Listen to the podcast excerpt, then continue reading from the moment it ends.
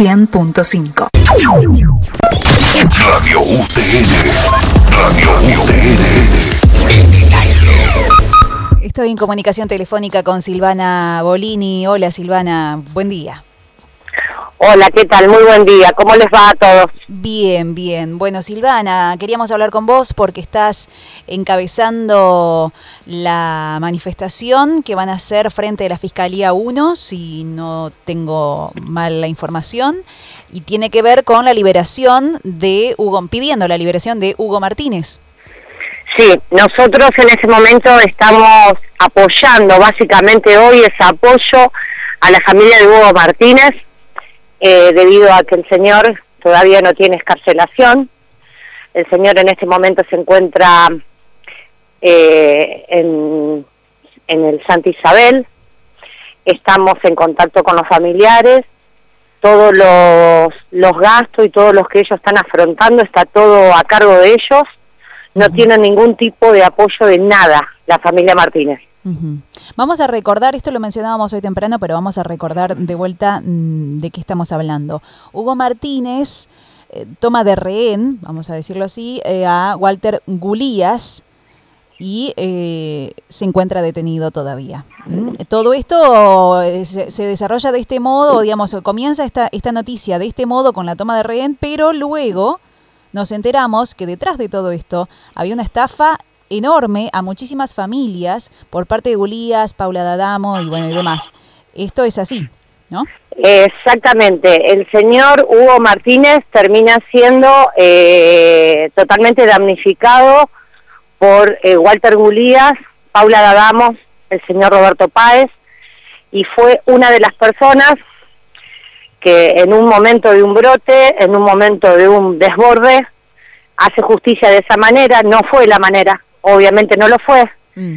pero todos los que estamos representando esta marcha y los que nos estamos uniendo, porque es cantidades y cantidades de personas, yo en sí no me siento encabezando, sino me siento una persona damnificada que apoya, siendo obviamente víctima de una estafa. Sí, eso es algo que te iba a preguntar también. A toda esta gente, a toda esta gente que va a representar a una persona que hoy no tiene que estar presa, sino una persona que sí, uno admite, no fue la manera, pero fue la única manera que encontró para, para pedir lo que era de él.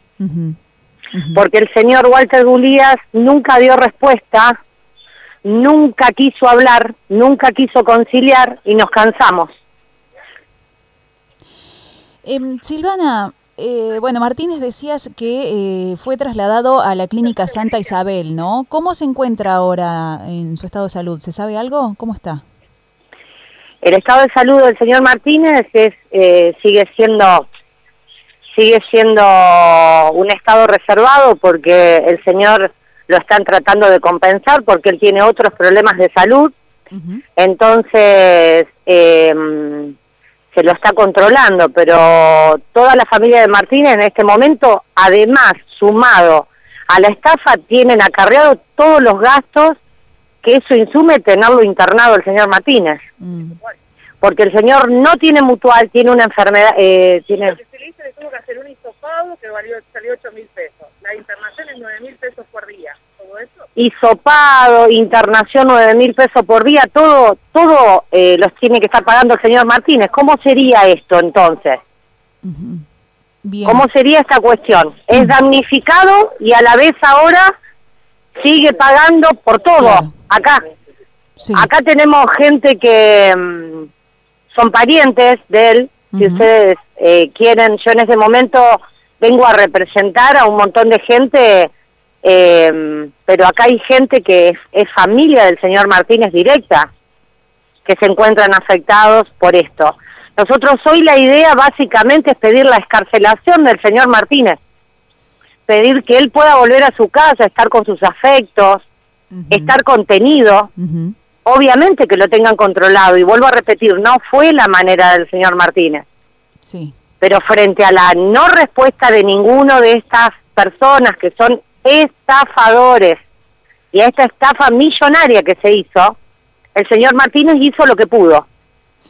Em, en un brote, obviamente, en un brote de locura. Sí, claramente, como decías vos, no, no fue la manera, pero se ha desbordado. Se ha desbordado. Se ha desbordado, por supuesto. Porque reclamaba la devolución de, en su caso, 30 mil dólares. Ahora, Silvana, ¿a vos qué te pasó con, con estas personas? No, en el caso mío también aposté a la confianza. Acá no era nada de muchas cosas que se están diciendo, simplemente en un país con inestabilidad, en un país que no nos da ningún tipo de, de certeza hacer nada, era como un lugar donde uno ponía el dinero y te daban unos intereses por meses, por mes.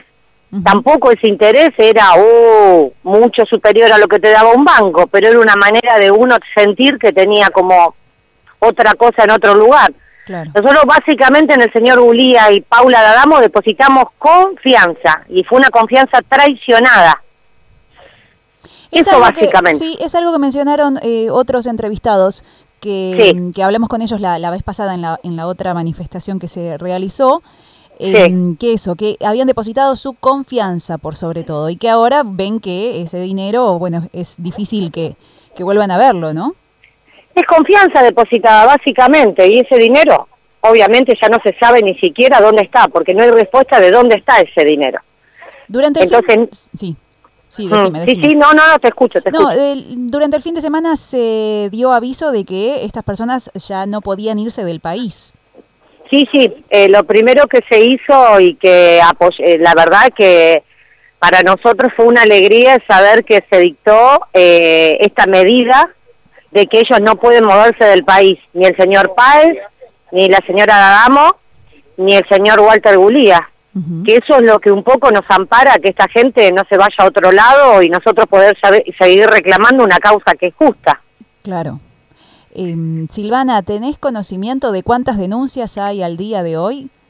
Nosotros básicamente ya estamos manejándonos con más de 450 familias.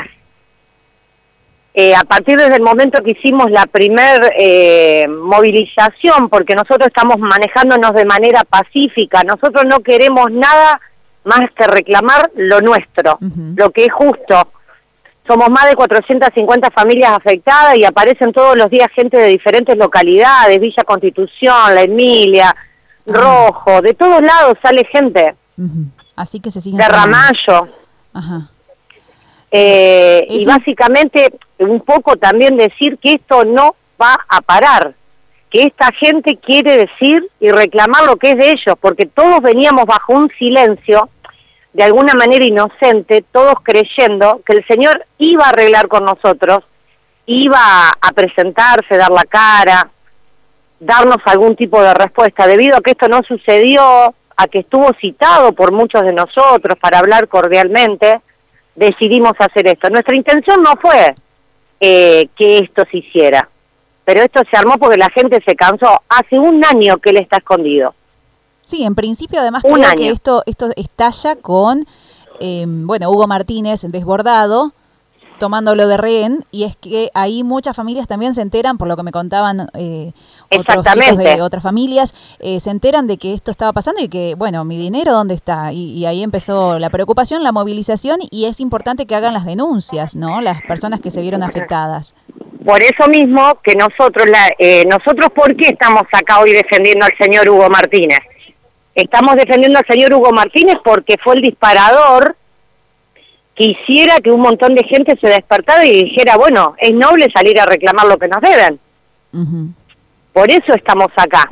No la manera, vuelvo a repetir, nadie dice que fue la manera. Acá nadie quiere hacer justicia por manos propias. Pedimos que la justicia nos represente, que nos escuche. Es eso nomás lo que nosotros queremos. Pero fuimos, fuimos muy bien tratados por Fiscalía, y fuimos escuchados. Por eso hoy estamos concentrados acá, en la puerta de Fiscalía 1. Ok.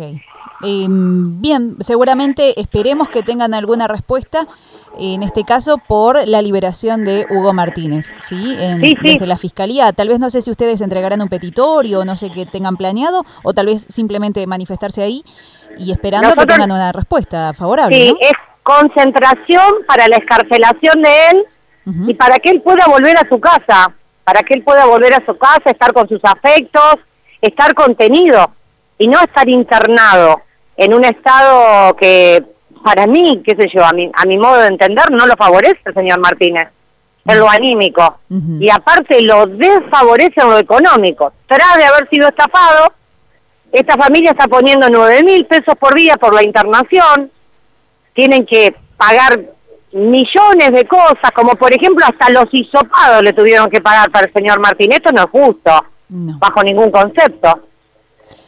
Eh, Silvana, te agradezco un montón la comunicación, vamos a seguir de cerca el tema y, bueno, eh, eh, supongo que es la invitación para quienes pidan por, por esta liberación de Martínez y para, y para quienes han sido víctimas de... Dale, les agradezco mucho el apoyo y cuando quieran nosotros no tenemos nada que esconder, nosotros estamos reclamando una causa que es justa. Gracias Silvana, hasta pronto. Gracias. No, gracias, gracias a vos Rocío, hasta, luego. Durante estas horas te acompañamos con lo que más te gusta. Buenas canciones,